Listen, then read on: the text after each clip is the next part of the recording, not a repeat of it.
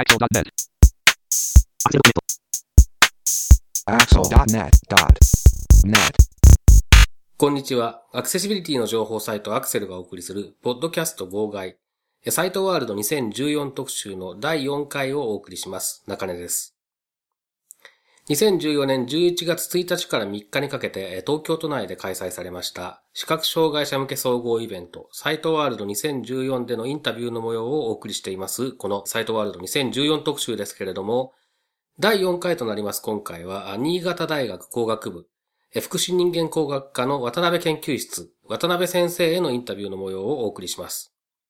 インタビューに伺いましたのは私中根と辻勝俊さんです。それでは早速お聞きください。サイトワールド2014新潟大学の渡辺先生にお話を伺います。よろしくお願いします。よろしくお願いします。じゃあまずあの今回の出展の概要を簡単に説明していただけますか？はい、今そうですねポスターパネルであの紹介しているのが、えー、と順番に 3D プリンターによる食地図、それから食地グラフ、えー、と展示打ち練習機、ユニバーサル漢字教材、それから、えー視覚障害者の ICT 機器の利用状況調査報告書これをあの紹介しています。はい。なるほど。じゃあどこからいきましょう。3D プリンターそうですね。なんか 3D プリンターが一番こう、新しい感じですね。技術的にもちょっと目を引くものが、ね、あるんですけれども、これもともとはですね、あのうち独自ではなくて、あの国土地理院の方との共同でやっているものです。で国土地理院の方があの、まあ、あちらで、えー、3D プリンター購入しましてこれがまだ安いものなんですけれども10万円しない機械なんですけれどもでこれって、えーまあ、その用途の一つとして、えー、視覚障害者向けの食地図っていうのが、まあ、あるとでそれ、まあ、うちの大学でこう引き続きやっているので、えー、と触りやすさっていう意味ではうちと協力して、えー、やりませんかということでお話をいただきました。で当初はですね今ちょあの立体コピーで作ってたようなこう二次元的な地図を作って持ってこられたんですけどもその後に、えー、やはりせっかく高さが出るので、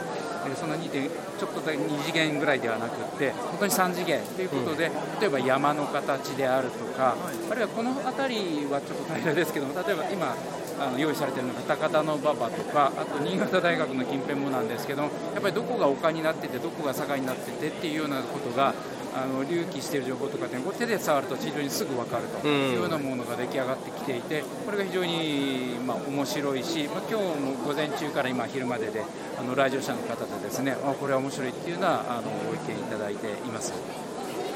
あの実際その 3D、まあ、3D プリンター使う、はい、あのハードウェアにもよるとは思うんですけど、はいどれぐらいの表現力があるものなんですか？解像度でいうと、まあ、やはり値段が高いもののよくて安いものはもう一つっていう感じはあるんですけれども、実際触った感じだとですねそんなに気になるほどではないですね、あの今言ったようなあの2次元に近い図だとむしろなんかギザギザが気になるんですけれども、立体的にしたものは割と滑らかに触れる感じがしてそうですね、まあ、やっぱりあの特徴としては例えば立体コピー機って我々安いって言ってたんですけどもそれでもまあ20万円しているところが、はい、あの 3D プリンターが10万円切って買えるっていうので かなりそういう意味で視覚障害の方のあの期待っていうのですか、ね、一部ですけれども、うん、えー、は高いのかなと。あとやっぱり出来上がってきたものっていうのは非常に面白い、うん、だからランニングコストとしてはあのまあ、樹脂をこう溶かして固めるんですけどもそれ自体が1つ作るのに、まあ、1 2センチ角ぐらいでしょうか、はい、のものですと数百円ぐらいで済むっていうところも、えー、まあいいところでしょうただ作るのに時間はかかりますけどね。そうなんですよね、あの山みたいなのだと56時間はかかったという話を聞いてますので。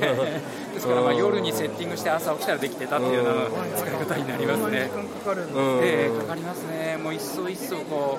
う 0. 何ミリずつ積み重ねていくので、はい、どれぐらいの高さまで出せるんですか？ですね、今ここに出てきているものですと3、4センチぐらいでしょうか、ちょっと実際に触っていただいて、あそうですね、ええ。はい、ちょっとお持ちします、ね、あすみません。今お持ちしたのが、これがですね、あの結構表現力があるんですね、これね、やっぱり、ね、まあ、わざとそういう山なんで、えー、あと入性のある山っていうことで、これは御嶽山なんですけど、今向こうで、これは来年には形変わってるんじゃないかと言われてたんですけど。あのはい、あこれはいいね。3センチぐらいで本当に尾根とかくっきり分かるしあのへこんでいるところがああここが火山の出たところでここに水溜まって池になるんだなとか、うん、いうのが非常によく分かってこれは楽しいですね。楽しいですね。単純に。小学生の時に欲しかったですね。ねそうね。やっぱりこういうのってあの有名なところ観光地とかっていうのの地形であるとか、はい、あるいは建物であるとかっていうものは模型が売られてたりするんですけれども、はいえーと、そうでないローカルなもの本当に そこの人しか欲しくないような必要としないような、うん、そういうものを作れるっていうところがやっぱり 3D プリンターの良いところじゃないかなそうですね、まあ、実際今触らせていただいたのをもうあの見ても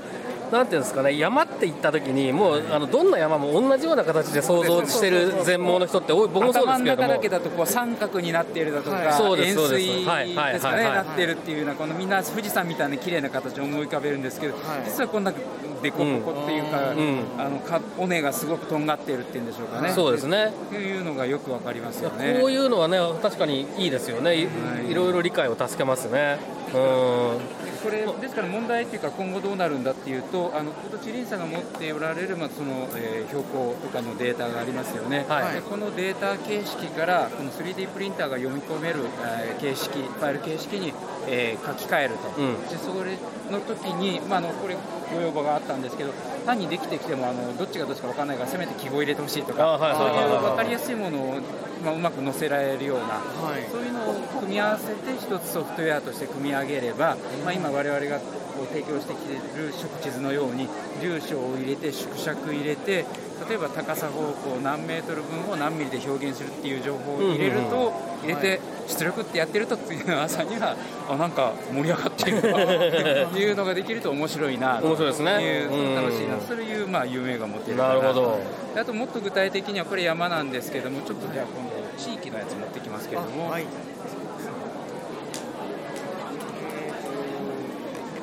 ちらが例えば高田馬場のものですが今3枚持ってきました。えっと、ちょっとこれ分かりづらいんですけどあの隆起している上に道路を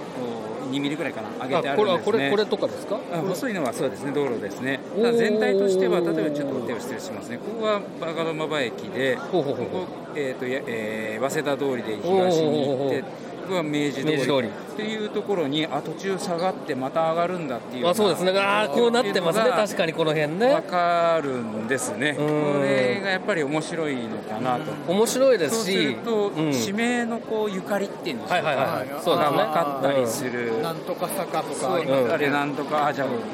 なんとかだり、新潟大学はこれこちら新潟大学なんですけどこの手前がすごく下がっていてここに対して上奥の方が盛り上がってこの盛り上がっているところに大学がこう乗っかってるんですね。で下がってる方はこのまま下がり続けて海になるんです、はい、こんな様子がやはり触って分かるとあの地図の 2, 2次元の、ね、平面目で見てもそうなんですけどよりこうすごく印象的なんですね。ですから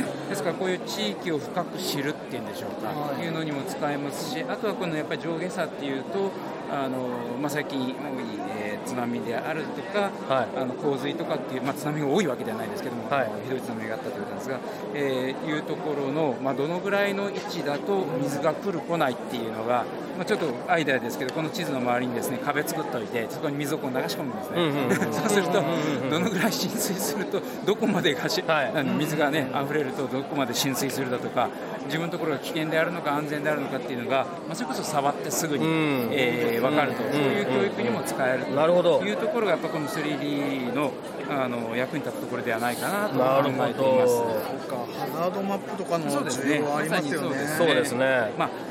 言われてるだけと触っただけとどう違うんだって言われると、やっぱりなんていうんですかね直感に訴えてくるところがあるので危険だっていうことをより身にしみるというんでしょうか、そう思います、ね、口で言われるだけよりもですね、うん。はい、そうそうです、ね、川辺は危ないんですよって言われるだけよりも、あこの辺下がっている。あこれは水たまるはずだと。いうことが分かるとあの効果的かなと。そうですね。します。じゃあやっぱり準備しておかないとだめなんだと。まあ、あとあれですね。今ちょっと思ったのはその、はい、歩いてる普通に歩いてる時に、はいはいはいあの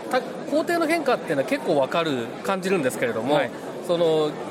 平面の例えばちょっとちょっと曲がってる道とかって意外と気づかないんですよ、はいはい、なのであの地図二次元の地図を見せられて、ええ、ここ曲がってるんだっていうのを初めて知るとかあるんですけど、逆にこういう 3D のものの場合は、はい、高さに関しては普段の感覚とすごく一致する部分があると思うんですよ。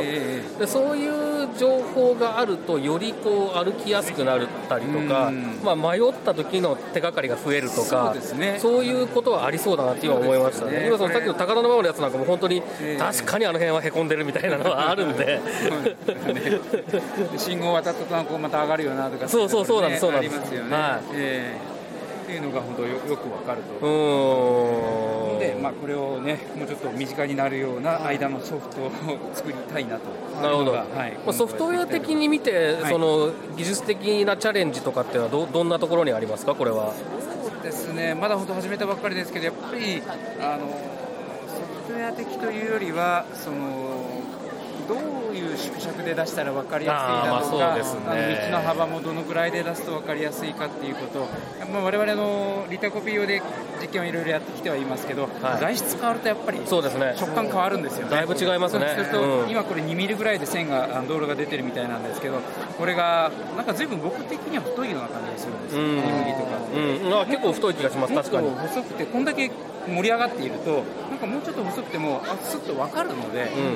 いいんじゃないかな、そうした方がもあの情報としてはですね線が太いとなんか読みづらくなるので、そういうこともできるんじゃないかとそういうなん。ていうか適した触るで分かるのに適した太さとかっていうものをまた材質変わると同じような実験やらないといけないかもしれないなそうですね。なるほど、はい、まあ、確かに材質が変わったことによって同じ高さ同じ幅でも、えーと、ね、触覚に与えるインパクトが全然違うってことはありますよね、うんなるほど。それは確かに結構もう実験していかないと分かんないことなのかもしれないですね。だからまあ試行錯誤を作ってはあの要望いただいてじゃあその要望っていうのは本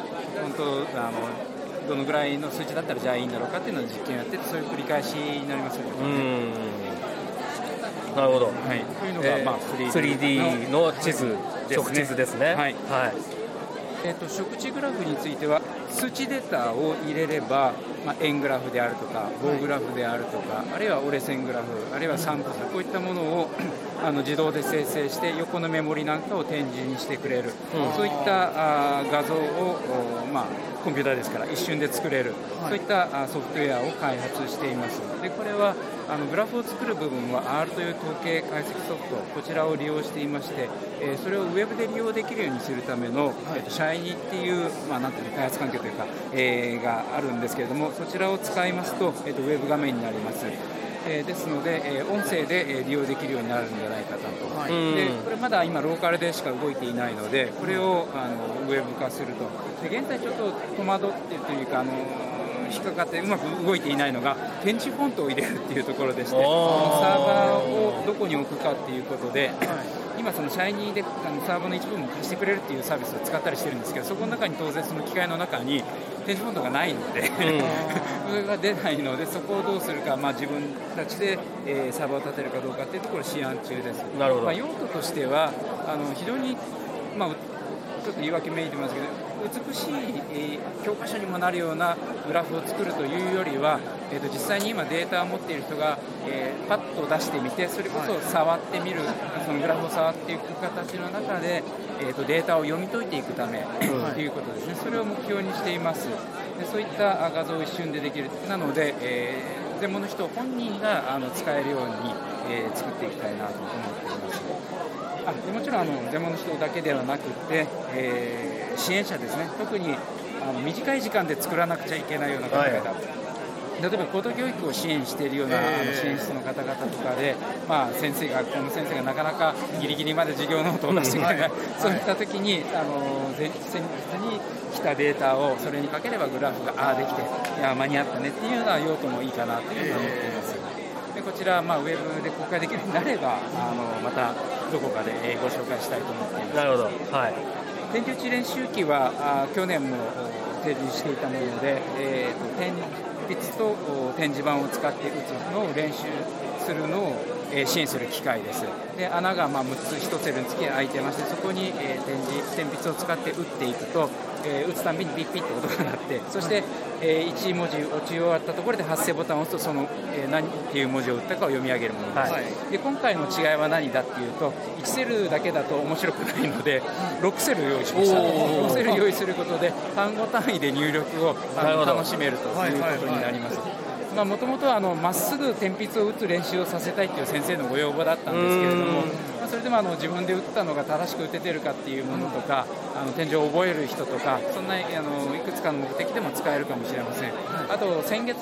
じゃですね、あの海外で発表してきましたので、そこでの発表用に英語版も作りまして、英語の音声合成装置に取り替えまして、あの打つと英単語を読み上げてくれると、だからこれは逆に日本人にはあの英語の学習になるかもしれません。うん、英語のあの天井を覚えるという意味でですね、はい、そうですね。そういうこともできると思います、うん、え実際に学校とかで導入してこう生徒さんが使っていらっしゃるような事例ってあったりえーとですねもともとご要望あった学校の先生にはお送りしてあの、短い期間使用はしていただいたんですけれども、はい、うんと実用的にっていうほどには今まだ作れてないですね、うん、どうしても手作りの機械っていうまあこれはあの不具合っていうのがいくつかあるので、まだそんなに十分にお渡しできるほどではないかなと思っています、ちょっとこの先どうするかはまだ思案しているところですね。はい。あまり多くのニーズではないので、その製品というのにはちょっとならないのかもしれませんね。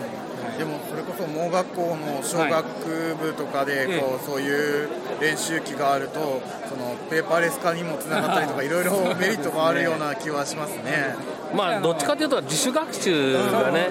いいんですよねそういうのはね。まあ、鉛筆っていうのにこだわらなければスイッチの部分をボタンにしてしまえば、あの構造は簡単になるし頑丈になるので、まあ、点の構成どういう点の構成でどういう読みをするっていうものの学習にはあのようであれば割としっかりしたものを使作れるかなと思います。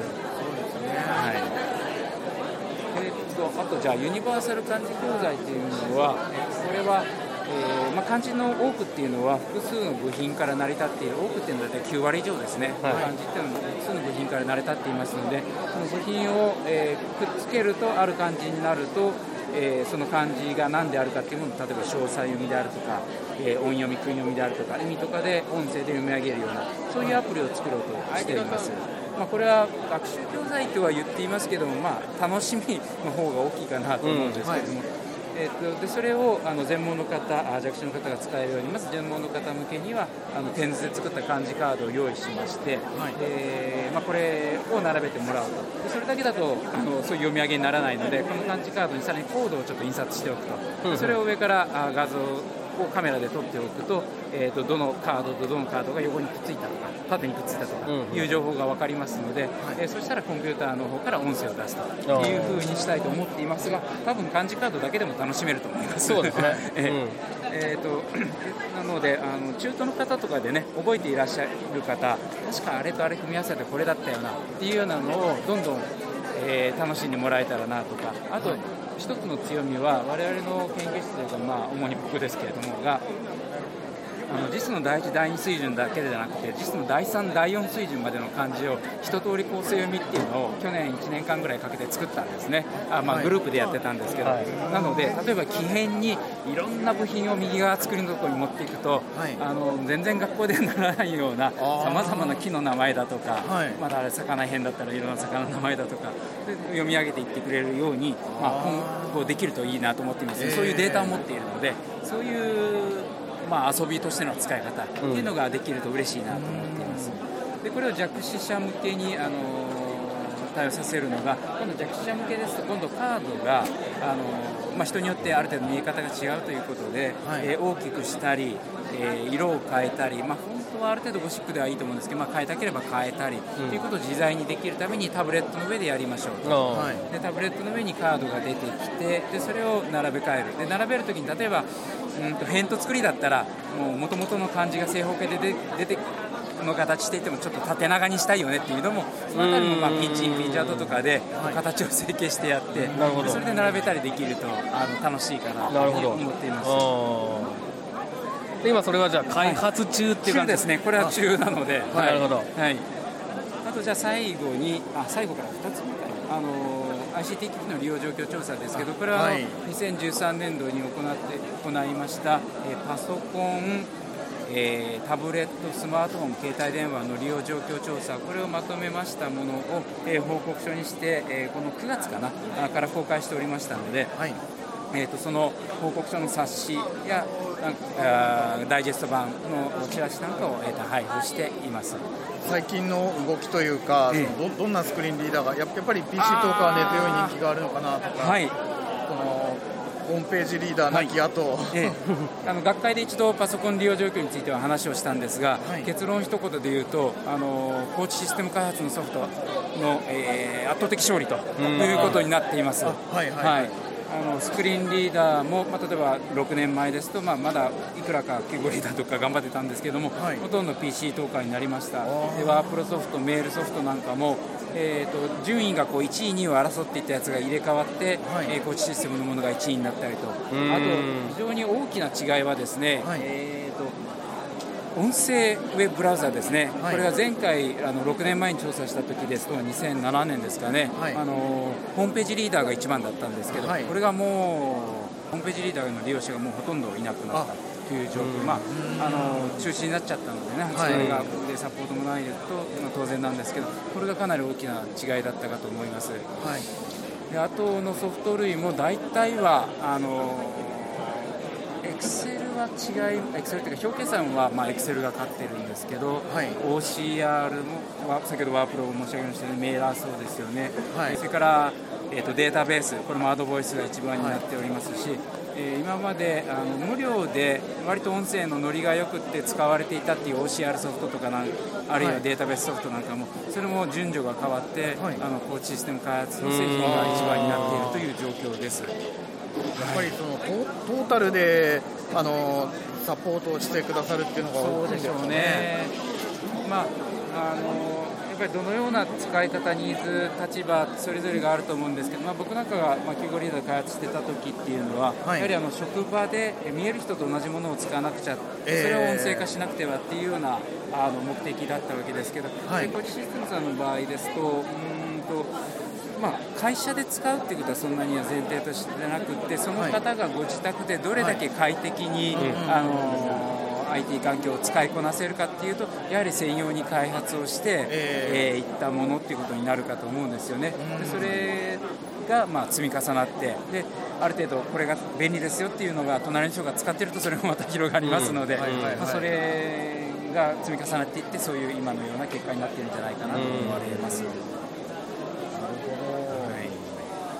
最後から2つ目って言ったのは、あともう1つはですね、えーと、先ほどパネルのところでは一番最初に概要で言わなかったんですけど、まあ、去年に引き続き星座の早見版というものを開発しています。早見版そのものはそんなに今あの昨年度のものが変わってないんですけれども、えー、と今の学生が進めているのが星座早見版にどの星座を載せるかっていうのがあるいは載せてほしいかっていうのは人によって若干の違いがあるんですね。うんはい、で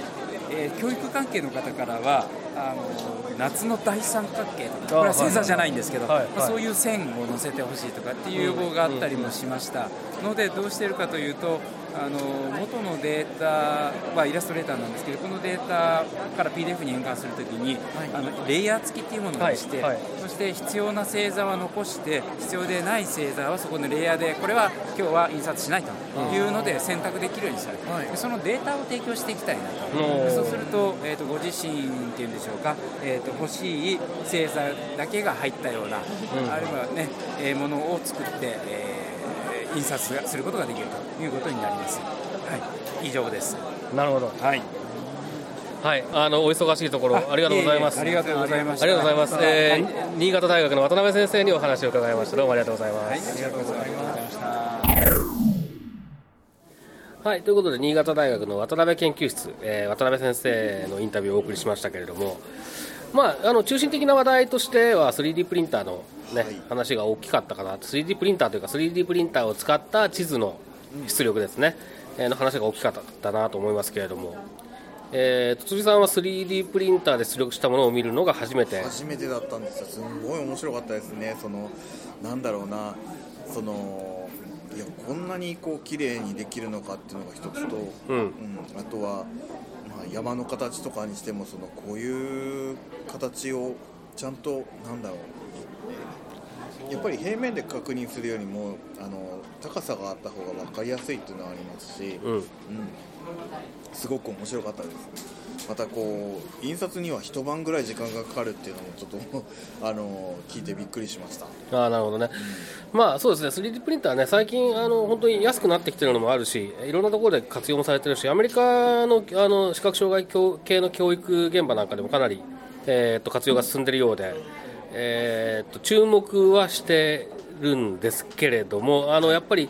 地図への応用はいいなと思いましたね、単純にね。うん。あの山の形あの、インタビューの中でもちょっとね感想として言いましたけれども、山の形っていうのをあんまりね、そう山全体の形っていうのを意識したことがなかったんですよ。山イコール円錐じゃないけど、うん。なんかかこうそういうこうなんていうんですかね。山はこういうもんだよっていうこう刷り込みみたいなのってあって、うん。それぞれにこう顔じゃないですけど山の形って違うっていうのをあんまり意識したことなかったですよね、そうなんですよね。だからちょっとねあのああいう風な形でこう思ったよりもいびつな形なんだなとかね、そういうことがちゃんと分かるっていうのは結構いいなというふうに思いましたけれどもね。はい。うん、あと高田馬場のそのあのへこんでる坂になってるあたりとかもよくわかる感じで、面白かったですねあれね。ね。ええまああのー今ね地図以外でも例えばその、えー、と歴史的建造物とか、はい。そういったものを 3D プリンターで出力するとかっていうのねあのいろいろ取り組みがあるようですから、これから本当にここ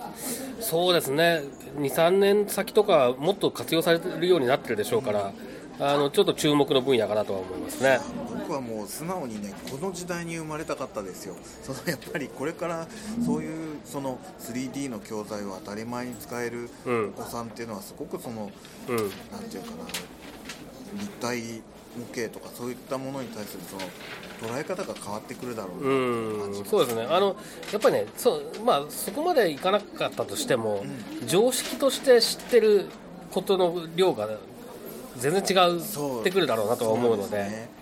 いやいやいやまだ今からでも遅くないですよ先生。そうですね。はい。えー四十の手習いと申しますので、はい。あもちろんそうですね、はい。ということでまず辻さんは 3D プリンター家庭用のやつを買って 買ってください。買って。はい、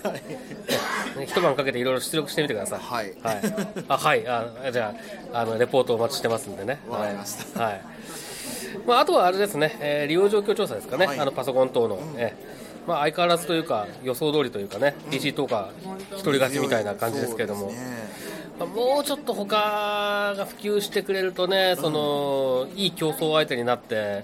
あの PC トーカーにとってもいいことなんだと思うんですけどね、というようなことはちょっと思いましたね。はい、でもやっぱりそのある意味そのトータルにそのユーザーさんをサポートしようっていう姿勢がすごくその評価されてるのかなっていう気もちょっとしましたね。うーんというかね、やっぱりそのパソコンというものに対する考え方だと思うんですよ。そのえー、と一般の人も使ってる道具を自分も、えー一般の人と同じような目的で使いたいっていう意識があると、はい。上手だとか NVDA とかっていう方向に行くんだと思うんですね、そそれに対してこのタスクとこのタスクを確実にやりたい、んうんうん。そのための道具としてパソコンがたまたまあって、えーそれが使えればとりあえずは満足っていう人だと、えー PC とかの方が向いてるのかなと思うんですね。そうですね。まあだからそれをやっぱりその趣味の道具としてパソコンを使う人にとってはやっぱりちょっと物足りない感じになってしまう趣味の道具でパソコンが趣味っていうような人ねそうですね。うんとかまあ新しいものを使わないと仕事にならないとかね、はい。そういう人にとってはやっぱりちょっと物足りないってことになると思うんですけど、これとこれを確実にやりたいんです。それ以外にパソコンは必要ありませんっていうんだったらもうもう完璧ですよ。PC トーカーのシリーズっていうのがね本当にますね。うん。まあ、だからね、あのーやっぱり本当にパソコンというものの捉え方えーなのかなと思うんですけど、そういうふうに考えるのだとすると、そのパソコンというものをもっと面白い道具、面白いおもちゃとして使うような人がもうちょっと増えてほしいなっていう、そういう結果だなと思いましたね。そうですね。本当に。うん。うんはい、ということで、えー新潟大学の渡辺研究室渡辺先生へのインタビューをお届けしましたサイトワールド2014特集、えーまた次回をお楽しみにさようならこのポッドキャストへの皆さんからのご意見ご感想を Twitter、Facebook、サイト上のコメント欄そしてメールで受け付けていますメールアドレスは feedback.axel.net feedback.axel.net ですなお、いただいたコメントなどを、ポッドキャストの中でご紹介する場合があります。それではまた次回。